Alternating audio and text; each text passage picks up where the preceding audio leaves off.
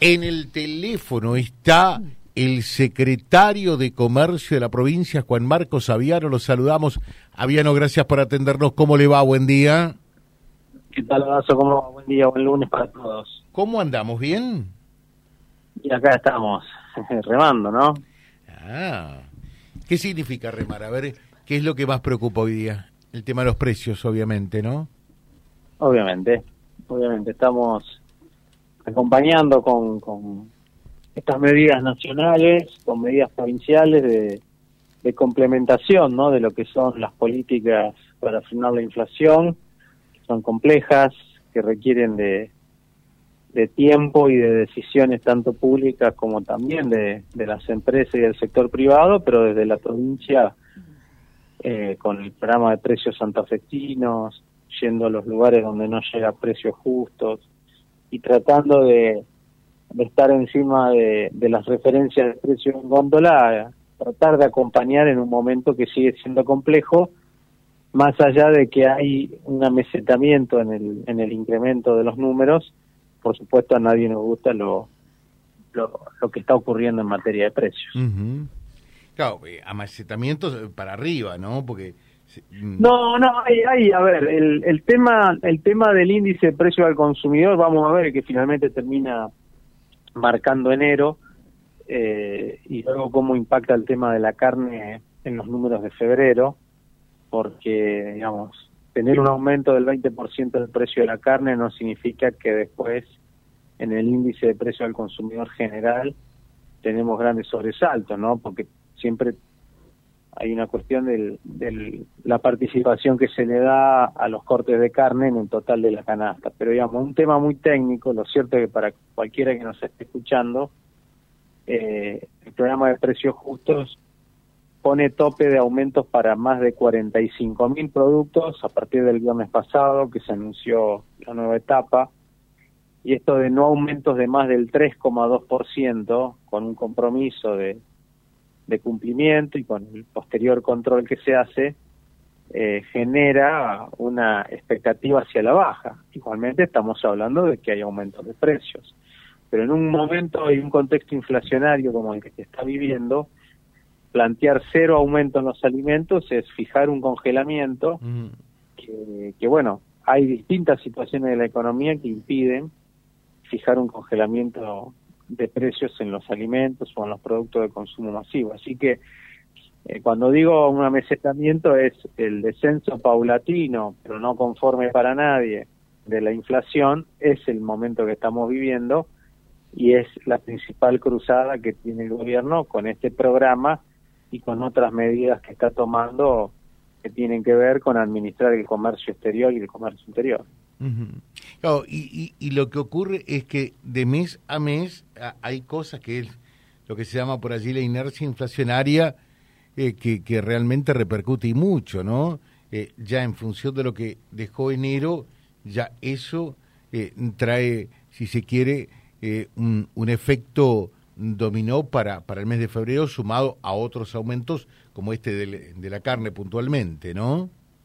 Bueno, esa inercia inflacionaria que usted habla tiene que ver con esto de bajar las expectativas más allá de la inercia y, fijar topes de aumento en un momento donde claro está que no podemos congelar y poner aumento cero. Claro. Eh, a ver, eh, fracaso de la cosecha de trigo, de la campaña de trigo, el gobierno seguro está evaluando medidas para ver cómo va a administrar el poco trigo que haya en stock eh, primero para que se venda y luego para que primero se garantice el mercado interno, pero sin descuidar y ver la importancia que tiene poder exportar algo de trigo, ¿no? Porque eso mm. significa divisas. Entonces, siempre hablamos de ese de este fino equilibrio entre el, comercio exterior y abastecer el mercado interno y que también tiene que ver con el tema de la carne, ¿no? El tema de la carne, el stock ganadero complicado eh, y, y bueno, una situación que que en cuanto a la sequía, todo lo que está pasando en el norte, pero también en, el,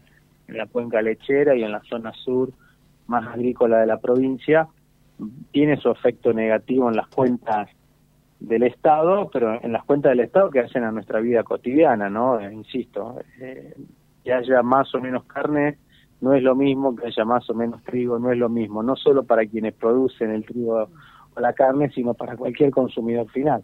Y que vamos a ver, vamos a ver en esta nueva etapa de precios justos si la pauta de, no aumento por arriba de lo establecido se cumple, como se cumplió, se cumplió, esto hay que decirlo, este, considerablemente la pauta del 4% en la primera etapa. Eh, y, ustedes que son un poco eh, el fiel de la balanza, ¿no? Que, que están en el medio entre el comerciante, que sabe las necesidades que tiene, los problemas, las dificultades, porque eh, creo que por allí vamos a coincidir, el, comerciante como tal no es en, en, realidad el que impone el precio, no es el formador de precios, y el cliente, el consumidor, que está en la otra punta. ¿qué, ¿qué, es lo que ven en sí? ¿Qué, es lo que se, se puede hacer algo más en este contexto? No mucho más, ¿no? No, a ver, eh, hacer, eh, creo que se están tomando las medidas, insisto, en cuidar los dólares, en acompañar a los sectores productivos ganadero, tambero, eh, por la sequía. se está acompañando con diversos resortes, ¿no? El impositivo fiscal, la cuestión crediticia, y la más directa, ¿no? Estamos asistiendo con agua, algo tan elemental a, productores llevándole con una cisterna a su propio establecimiento para no se le mueran los animales. O sea, eso es lo que estamos haciendo. esa es la, la gravedad de esa situación. Cuando uno va hacia la cadena y llega al consumidor final, eso luego tiene su impacto y su correlato, ¿no? Insisto, y tiene que ver con el tema de los precios.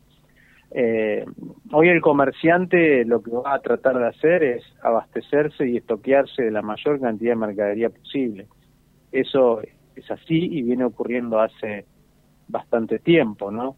Eh, y eso es lógico, eso es resguardarse como cualquiera se puede querer resguardar sus ahorros, este, haciendo un plazo fijo, comprando los 200 dólares de ahorro a través de una cuenta bancaria pero lo que digo es que el, acá todos lo que tenemos que tener en claro es ser eh, serios y responsables en manejar la información oficial. La información oficial para el consumidor final es que los productos que habitualmente consumimos a diario, al comerciante minorista, al comerciante mayorista, hay un compromiso de todos los eslabones, arrancando desde la industria, de no aumento de los productos de consumo familiar de alrededor de 45 mil productos en que no tienen que aumentar más del 3,2%.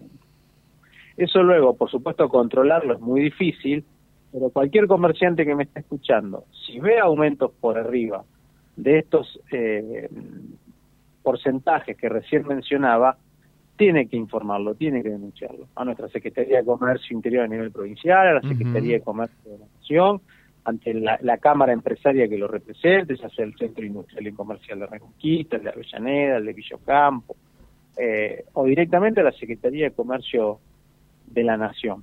Porque eso es importante. Nosotros lo hemos hecho al, al inicio de precios justos, cuando hemos marcado algunos incumplimientos. Una cosa es que al comerciante le quiten la bonificación, ¿cierto? Porque eso es un tema, ¿no? Si un producto vale 100 pesos, y el mayorista me dice, te hago una bonificación de 10 puntos, va a pagar 90 pesos mayorista el comerciante el producto. Entonces, si ahora viene 104, uno va a creer que, que el aumento es desde 90 a 104, pero en realidad el aumento es de 100 a 104. Entonces, el aumento fue el 4%. El tema es eso es lo que han hecho muchas empresas, han quitado las bonificaciones. Bueno, ordenar y resolver eso lleva su tiempo, ya vamos tres meses, cuatro meses del programa Precios Justos, donde los primeros objetivos que se tenían se lograron. ¿Qué es lo que viene ahora? Esta segunda etapa, y yendo a la provincia de Santa Fe, nosotros le hemos planteado hasta el cansancio al gobierno nacional que necesitamos avanzar con las cadenas regionales de supermercados y autoservicios. Para que en Reconquista, para que en Avellaneda, para que en Villocampo y para que en las localidades de la región también podamos tener esa referencia. Sé que es difícil, requiere la voluntad de los privados locales, de los super, de los otros servicios de hacerlo, pero también le hemos pedido un esfuerzo al gobierno nacional para que en el diálogo con las empresas se garantice abastecer los productos con los precios acordados en todos los niveles de comercialización.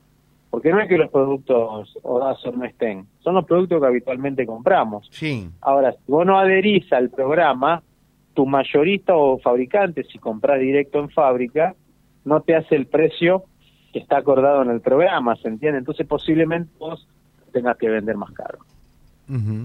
Eh, y la otra, eh, hablaba el otro día con Robert Benegui, que es el responsable del boleto, gratuito, Y, le decía, hay dos magos eh, en este equipo de gobierno del gobernador Perotti, Benegui y Aviano. Uno le sacó plata para la billetera Santa Fe y otro para el boleto gratuito. Digo, no sé cómo hacen ustedes. ¿Qué pasa? ¿Qué novedades tenemos con, con la billetera? No, no, por ahora ninguna novedad si te referís al monto de reintegro, que es la pregunta del millón. no, no hay novedades. Bueno, eh, un saludo muy especial, como siempre, muy amable, Aviano. No, gracias a ustedes, buena semana para todos. Gracias www.vialibre.ar, nuestra página en la web, en Face, Instagram y YouTube.